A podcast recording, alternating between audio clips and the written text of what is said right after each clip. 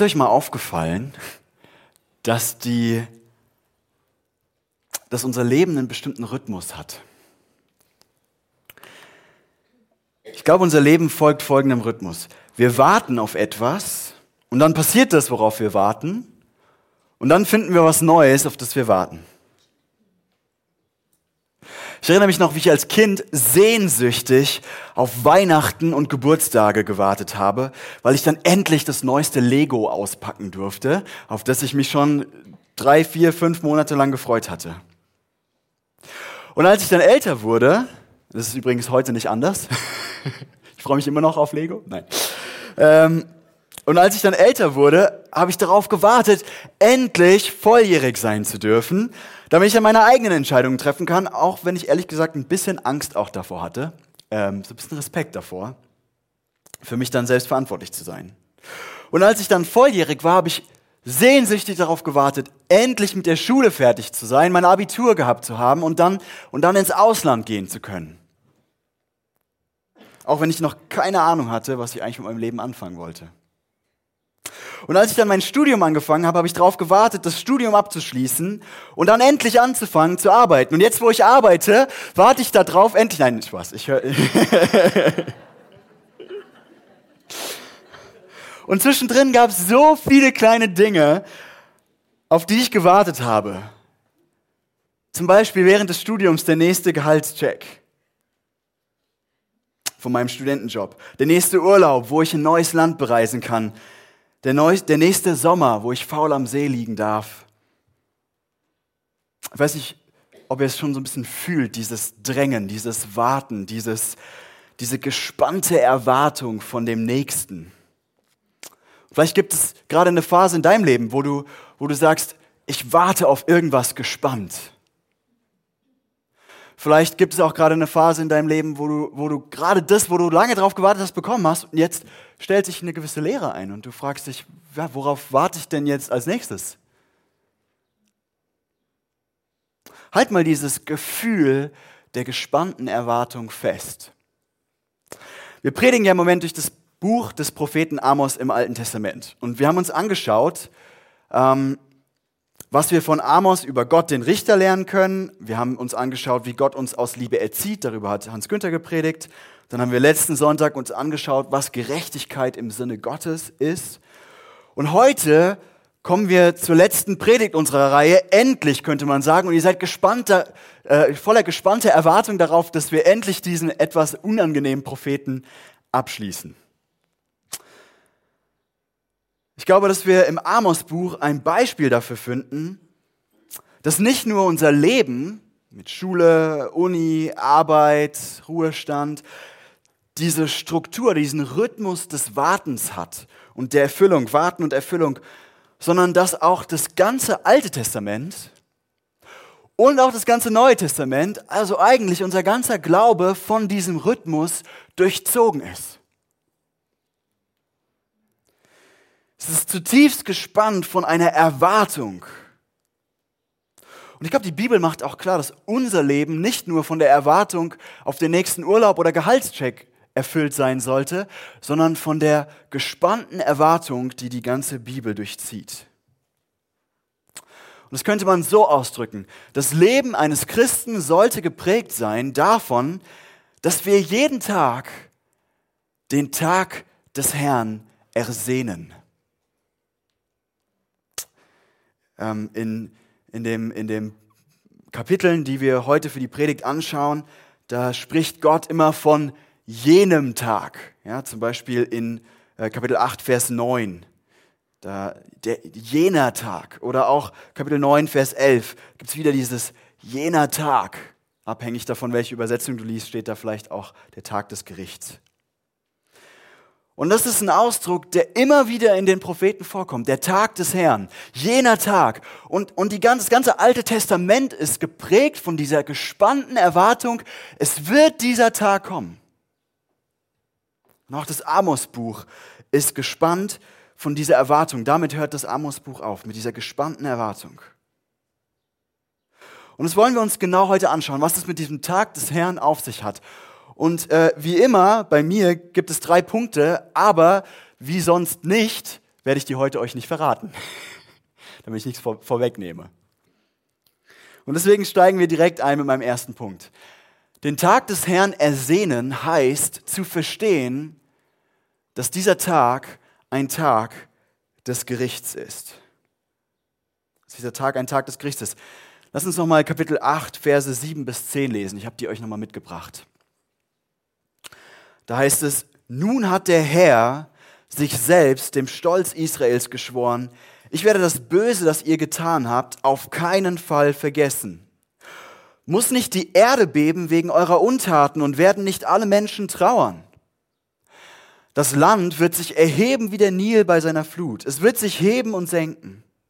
An jenem Tag, spricht Gott der Herr, werde ich die Sonne schon mittags untergehen lassen und die Erde verfinstern, während es noch hell ist. Ich werde eure Feste in Trauer verwandeln und eure Freudenkleider in Klage. Ihr werdet Trauerkleidung tragen und euch die Häupter scheren zum Zeichen eures Kummers. Ihr werdet trauern, als ob euer einziger Sohn gestorben wäre. Das wird ein bitterer Tag sein. Und hier merkt ihr, am Ende des Amos-Kapitels kommen ganz viele der Themen, die wir in den letzten Sonntagen besprochen haben, nochmal vor. Und es soll jetzt hier keine riesige Wiederholung werden. Ich will mich jetzt hier nicht äh, unendlich wiederholen, aber ich glaube, es ist nochmal wichtig, sich vor Augen zu halten, was ich letzte Woche darüber gesagt habe, was das Konzept von Gerechtigkeit in der Bibel ist. Das wird nämlich im Kapitel 8 vor diesen Versen nochmal sehr deutlich. Da ruft Gott all das auf den Plan, was alles an Unrecht in Israel passiert. Und ich hatte letzte Woche den Alttestamentler Bruce Watke ähm, zitiert, der sagt, dass Gerechtigkeit in der Bibel immer auch die Verantwortung meint, die Menschen mit Ressourcen für ihre Mitmenschen haben. Also mit anderen Worten, gerecht ist in der Bibel der, hatten wir damals gesagt, hatten wir vor einer Woche gesagt, der seine Ressourcen nicht nur für sich selbst verwendet, sondern sein Geld und seinen Einfluss und seine Zeit für das Wohl der Allgemeinheit einsetzt. Oft, so habe ich das dann beobachtet letzte Woche, denken wir das eher so in unserer Kultur in der Kategorie Großzügigkeit. Also wenn jemand sein Geld für sich behält, dann ist das neutral und wenn jemand das spendet, dann ist das großzügig. Und jemand, der das nicht tut, der ist halt einfach nur nicht so großzügig. Aber die Bibel geht hier ein bisschen gegen den Strich von dieser Vorstellung und sagt, dass jemand, der seinen Wohlstand nicht mit der Allgemeinheit teilt, nicht einfach nur halt nicht großzügig ist, sondern die Bibel nennt so jemanden ungerecht. Ungerecht. Und die Logik dahinter, die ich oft genug schon von hier oben versucht habe zu erklären, ist, glaube ich, die. Du und ich, wir können nichts dafür, dass wir geboren wurden, wo wir geboren wurden, in welche Familie wir hineingeboren wurden, ähm, als, dass wir als Mann oder Frau geboren wurden, ob du mit einer guten Gesundheit irgendwie auf den Weg gebracht wurdest in dein Leben, ob du anfällig für Krankheiten bist. Und doch sind all diese Faktoren maßgeblich daran beteiligt. Maßgeblich daran beteiligt, ob du reich bist oder ob du Einfluss und Geld und Zeit hast oder nicht. Und der Grund, warum du ein Dach über dem Kopf hast und eine anständige Ausbildung ähm, und genug Geld für Lebensmittel und warum das ein Jugendlicher in den Slums von Nairobi nicht hat, ist nicht, weil du und ich fleißiger waren als dieser Jugendliche in den Slums. Weil wir härter gearbeitet hätten oder besser mit unseren Ressourcen umgegangen wären, sondern ganz einfach die Tatsache, dass du und ich in Deutschland geboren wurden oder jetzt hier in Deutschland leben dürfen und nicht irgendwo anders. Und weil du deinen Wohlstand nicht selbst verdient hast, sondern das ein Geschenk war, sagt die Bibel, es ist ein großes Unrecht, es ist böse, so sagt Gott das hier in unserem Text, wenn du nichts davon abgibst, wenn du diesen Wohlstand nicht teilst. Reich zu sein, wie wir das in Deutschland sind, das belädt uns mit einer echten Verantwortung für die Armen. Und jetzt bin ich fertig mit meiner Wiederholung. Einfach, dass wir das nochmal so auf dem Plan haben.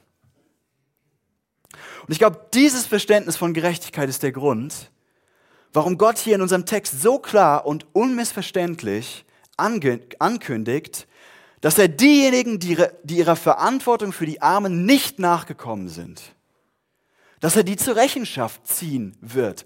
Und wir, die wir in Deutschland reich sind, uns sollte das unangenehm sein. Das sollte uns in Unruhe versetzen. Ich finde es bemerkenswert, wie oft in diesem Textabschnitt, den wir gerade gelesen haben, dieses Wort Trauer vorkommt.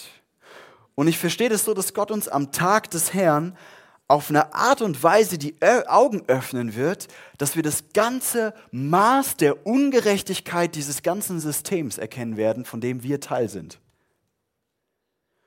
Das ganze Ausmaß der Ungerechtigkeit unseres Lebensstils.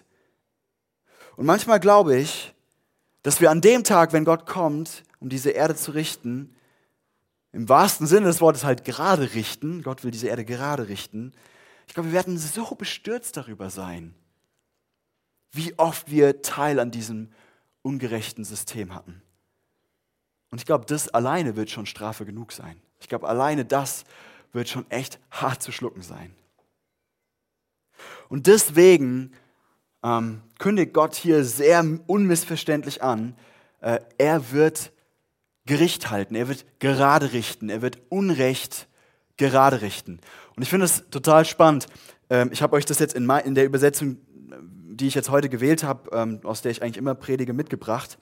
Aber in Vers 7 hier, da geht es um den Stolz Israels. Und Übersetzer sind sich nicht ganz einig, wie man das am besten übersetzt. Und vielleicht liest du in deiner Bibel, dass, es, dass da nicht steht, nun hat der Herr sich selbst dem Stolz Israels geschworen, sondern nun hat der Herr beim Stolz Israels geschworen. Und ich finde es tatsächlich fast überzeugender, das so zu übersetzen. Beim Stolz Israels hat Gott geschworen. Und das ist ziemlich sarkastisch. Ich finde es spannend. Gott ist ziemlich sarkastisch hier. Also er sagt im Prinzip, Leute, so unabänderlich wie die Selbstsucht und das egozentrische Leben von uns Menschen ist, so unabänderlich, so, so, so zutreffend, wie das immer sein wird, so sehr, so sicher werde ich richten. Das ist eigentlich krass. So, so undankbar wie Menschen sind, so sicher werde ich kommen und Gericht halten. So unabänderlich ist Gottes Entschluss, Unrecht gerade zu rücken. Und vielleicht sitzen jetzt einige von euch hier und sagen, naja, also ich glaube eher halt an den liebenden Gott und nicht so an den richtenden Gott. Und ich habe jetzt auch keine Lust mehr auf Amos. Ähm ich will euch einfach mal folgenden Gedanken mitbringen, mitgeben.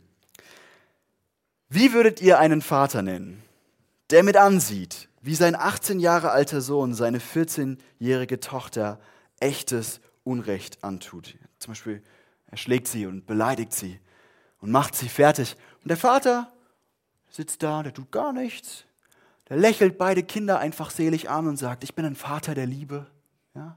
Ich liebe euch so sehr und er lässt sie einfach machen. Ich glaube, wir würden so einen Vater nicht nur ungerecht nennen oder sagen, dass der seinen Erziehungspflichten nicht nachkommen würde, sondern wir würden sagen, der ist lieblos. Wir würden sagen, der ist lieblos. Jemand, der die Macht hat, Unrecht zu richten und es nicht tut, der in der Position ist und der Verantwortung ist, Unrecht zu richten und es nicht tut. Ich glaube, der ist lieblos so glaube ich, ist es nicht so einfach, was ich damit sagen will, Gottes Liebe von Gottes Gericht so einfach zu trennen. Und es ist nicht so leicht, von einem liebenden Gott zu sprechen, von einem guten Gott zu sprechen, ohne auch von einem richtenden Gott zu sprechen, der echtes Unrecht richtet. Und das ist der Tag des Herrn. Das ist mein Punkt 1. Ein Tag, an dem ein liebender Gott kommt um das Unrecht aus seiner Schöpfung zu entfernen. Ein Tag des Gerichts. Und in der ganzen Bibel finden wir diese gespannte Erwartung darauf. Es sind die Armen, die schreien, wann endlich, in der Offenbarung, wann endlich kommst du und verschaffst uns unser Recht. Aber das ist nicht alles, was wir lernen in unserem Text über den Tag des Herrn. Wir, lesen, wir, wir lernen zweitens, dass dieser Tag ein Tag der Wiederherstellung ist. Dafür lesen wir nochmal den zweiten Teil unserer Textlesung, nämlich Kapitel 9 ab Vers 11. Und da heißt es, an jenem Tag werde ich das gefallene Königreich Davids wiederherstellen. Also da geht es wieder um jenen Tag. Ich werde die Risse seiner Mauern wieder vermörteln und seinen früheren Zustand wiederherstellen Und Israel wird besitzen, was von Edom und all den Völkern, die ich zu meinem Eigentum berufen habe, übrig ist, spricht Gott der Herr, der dies auch tut.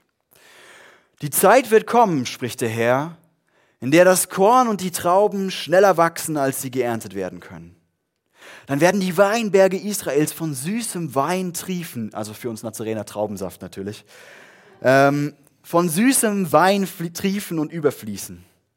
Ich werde mein vertriebenes Volk Israel aus den fernen Ländern heimholen und sie werden ihre Städte, die jetzt in Trümmern liegen, wieder aufbauen und darin wohnen.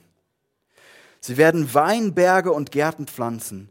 Sie werden ihre eigenen Feldfrüchte essen und ihren eigenen Wein trinken. Ich werde sie fest einpflanzen. Jetzt, hier, da. Ich werde sie fest einpflanzen in dem Land, das ich ihnen geschenkt habe, spricht der Herr, euer Gott dann werden sie nie mehr ausgerissen werden. Ich finde das eine unheimlich reiche Sprache über das, was Gott am Tag des Herrn tun will. Und lass uns das mal gemeinsam Stück für Stück durchgehen, weil ich glaube, vielleicht ist auf den ersten Blick gar nicht so deutlich, worum es hier eigentlich geht. Also wir fangen an mit den ersten Versen. Wir lernen hier, dass es einen König geben wird.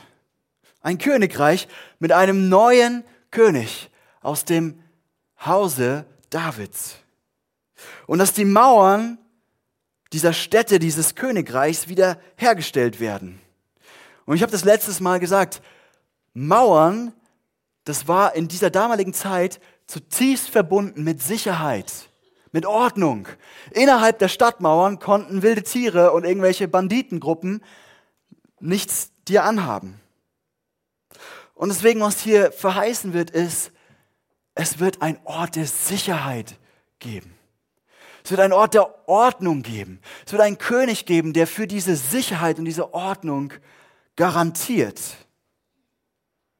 Und das Amos-Buch drängt darauf hin, ist in gespannter Erwartung, dass das geschehen wird, denn ich glaube, jeder Mensch sehnt sich nach Sicherheit und nach Ordnung.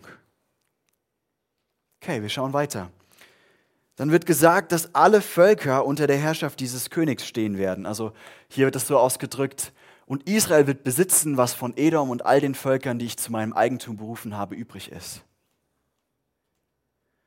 Und ich finde es spannend. Vielleicht erinnert ihr euch an die erste Predigt, wo wir äh, in dieser Reihe, wo wir gesehen haben, dass Amos am Anfang alle Völker anspricht und dann zoomt er so rein auf Israel und dann geht es eigentlich das ganze Amos-Buch hauptsächlich um Israel. Und jetzt am Ende des Amos-Buchs, finde ich total cool, zoomt Amos wieder raus. Und er kriegt wieder diese anderen Völker in den Fokus. Und was dieser Tag des Herrn für alle Völker bedeuten wird, wird hier beschrieben. Und ich glaube, das ist, fällt uns vielleicht auch nicht so ohne weiteres auf. Das ist besonders. Sogar Edom wird dabei sein. Und ihr sagt jetzt, ja, okay, was ist mit Edom? Edom war so das Sinn, der Sinnbild für den Feind Israels. Gerade in, in, in den ersten äh, fünf Büchern, in den fünf Büchern Mose am Anfang der Bibel, da geht es immer wieder um Edom. Und Edom ist immer wieder die Volksgruppe, mit der Israel irgendwie im Streit liegt. Und ich denke, was das hier heißt, ist, dass es unter diesem König Versöhnung der Völker gibt. Ja, All diese Völker, auch Israel, werden diesem König gehören, aber sie werden gemeinsam unter seiner Herrschaft sein. Sogar Edom, sogar der Erzfeind wird unter der Herrschaft dieses Königs mit einbezogen sein. Und Israel und Edom werden nebeneinander existieren können, ohne sich auf gut Deutsch die Köpfe einzuschlagen. Und das Amos-Buch drängt dahin und ist in gespannter Erwartung, ich sag mal, dieser Völkerversöhnung. Und ich glaube, das können wir alle gut nachfühlen, oder in unserer Zeit. Dass wir uns sehnen danach, dass sich die Völker dieser Welt versöhnen. Dass da echte Versöhnung stattfindet, nicht immer nur Rache und der Kreislauf der Gewalt. Und wir schauen weiter. Die Zeit wird kommen, spricht der Herr, heißt es dann, in der das Korn und die Trauben schneller wachsen, als sie geerntet werden können. Und hier ist die Rede von unendlichem, nicht versiegendem Reichtum. Ich meine, für uns ist das vielleicht gar nicht so interessant, weil wir so mit Landwirtschaft im Großen und Ganzen in unserem Land nur noch sehr wenig Leute damit täglich zu tun haben. Aber was hier verheißen wird, ist ein unheimlicher Überfluss. Stell dir vor, es gibt so viele Früchte, so viel Getreide, dass die Erntearbeiter irgendwann anfangen im, im März, April, Mai anfangen, was zu ernten, was da ist, und die sind im Oktober immer noch nicht fertig. Und was das bedeutet, ist, dass unter der Herrschaft dieses Königs das Land eine Art von Fruchtbarkeit geben wird, die, und ich glaube, das ist diese Idee dabei, die soziale Ungleichheit ausbügeln kann. Das Land wird so fruchtbar sein, dass egal, ob du kräftig oder kränklich bist, ob du viel Eigenkapital mitbringst oder nicht, es wird genug da sein. Genug. Für alle. Und das Amos-Buch drängt in dieser gespannten Erwartung darauf hin, dass es einen Tag geben wird, wo genug ist. Und ich will das mal so nebenbei bemerken. Siehst du, wie greifbar und wie materiell, wie physisch diese Verheißungen sind?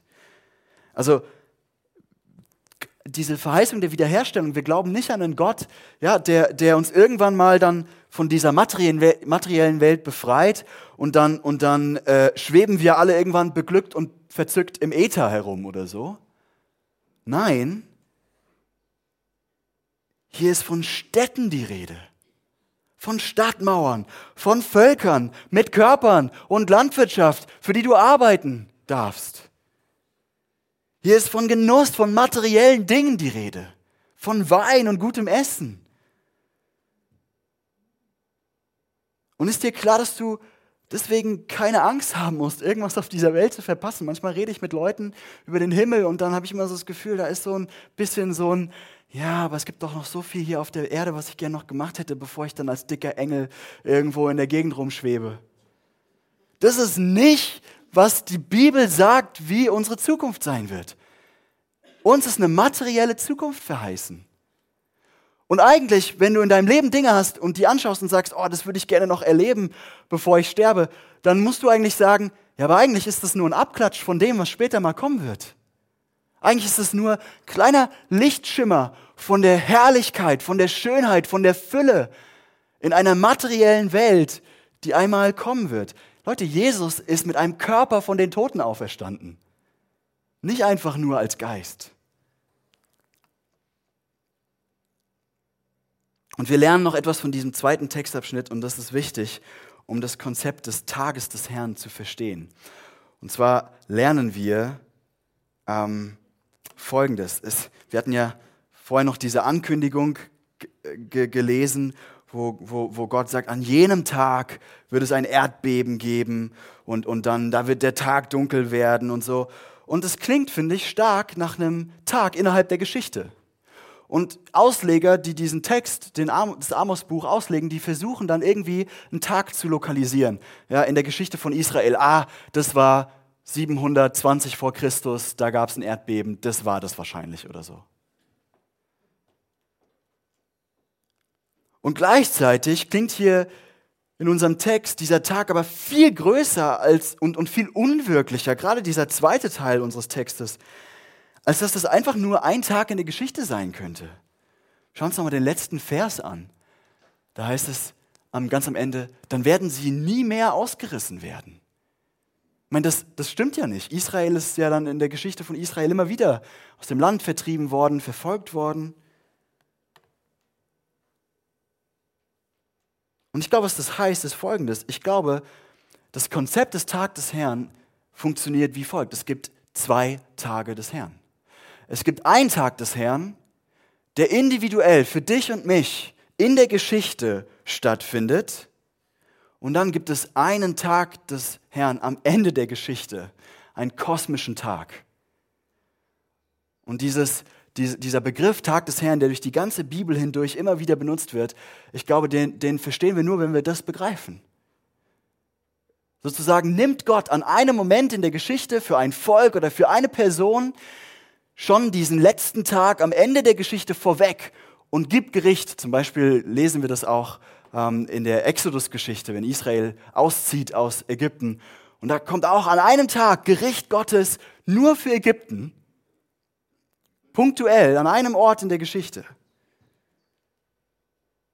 Und dann gibt es den Tag des Herrn, auf den die ganze Bibel hinfiebert am Ende der Geschichte.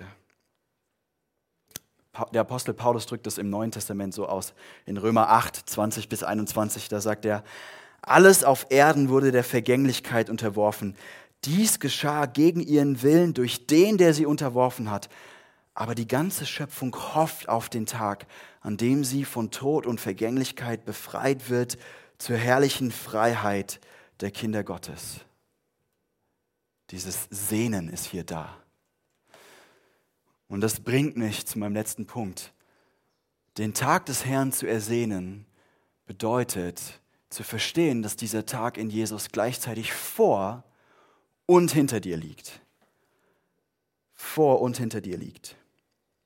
Also ich habe gesagt, das ganze Amos-Buch als Teil des, des Alten Testaments drängt darauf hin, endlich diesen Tag zu haben. Und ich hoffe, dass ihr dieses Gefühl festgehalten habt vom Anfang. Dieses gespannte Erwarten. Wann ist es endlich soweit? Aber wir werden auch die ganze Bibel über vor ein Problem gestellt. Wenn Gott Unrecht gerade rückt, also wenn er kommt, auch als Richter und Wiederherstellung ist immer auch gerade richten, ist immer auch richten, dann bleibt die Frage, wie er das tun kann, ohne uns dabei aus der Gleichung nehmen zu müssen. Also wenn Gott kommen möchte und ein für alle Mal das Böse aus dieser Welt tilgen will, wenn er ein für alle Mal die Ungerechtigkeit entfernen will, wenn wir ganz ehrlich sind, dann wäre die Konsequenz davon vielleicht auch, dass er uns entfernen muss, oder? Dass er dich und mich entfernen muss. Denn irgendwie sind unsere Herzen, also wenn ich in mein Herz schaue, ist das so, so durchdrungen auch von, von Selbstsucht, von Egoismus, von, von Bösem von dieser Ungerechtigkeit, über die wir gesprochen haben, von diesem Stolz, dass die Ungerechtigkeit aus der Welt zu entfernen bedeuten würde, dich und mich aus dieser Welt zu entfernen. Mit anderen Worten, wenn Gott am Tag des Herrn kommt, um diese Welt wieder in Ordnung zu bringen, dann bedeutet das eigentlich unseren Tod. Zumindest ist das, was die Bibel, wovon die Bibel ausgeht. Aber gleichzeitig haben wir doch gerade noch gelesen, dass Gott uns Wiederherstellung verspricht. Hä? Wie soll das denn funktionieren? Er macht alles platt und dann stellt er alles wieder her oder, oder was? Wie kann das sein, dass wir gleichzeitig komplett zerstört und wiederhergestellt werden? Lass uns nochmal Vers 8 und Vers 9 lesen im Amos Kapitel 8. Da heißt es, muss nicht die Erde beben wegen eurer Untaten und werden nicht alle Menschen trauern? Das Land wird sich erheben wie der Nil bei seiner Flut, es wird sich heben und senken. An jenem Tag, spricht Gott der Herr, werde ich die Sonne schon mittags untergehen lassen und die Erde verfinstern, während es noch hell ist. Also am Tag des Herrn wird es ein Erdbeben geben und die Sonne wird sich verfinstern. Kommt euch das bekannt vor? Weißt du, was über Jesu Tod im Matthäusevangelium berichtet ist? Ähm, das lesen, lesen, wir, lesen wir in Matthäus 27, 45 bis 52. Da passiert genau das. Jesus hängt am Kreuz und die Sonne verfinstert sich. Jesus stirbt und die Erde bebt. Und das ist noch nicht alles. Das heißt dann in Vers 10 im Amos-Buch, im Kapitel 8. Und ihr werdet trauern, als ob euer einziger Sohn gestorben wäre. Das wird ein bitterer Tag sein. Leute, Gott sagt, am Tag des Herrn werdet ihr ein Erdbeben erleben und Jesus bekommt das Erdbeben. Gott sagt, am Tag des Herrn wird die Sonne sich verfinstern und Jesus bekommt die Finsternis. Gott sagt, am Tag des Herrn werdet ihr trauern, als ob euer einziger Sohn gestorben ist. Und an dem Tag, an dem Jesus starb, trauerte Gott um seinen einzigen Sohn.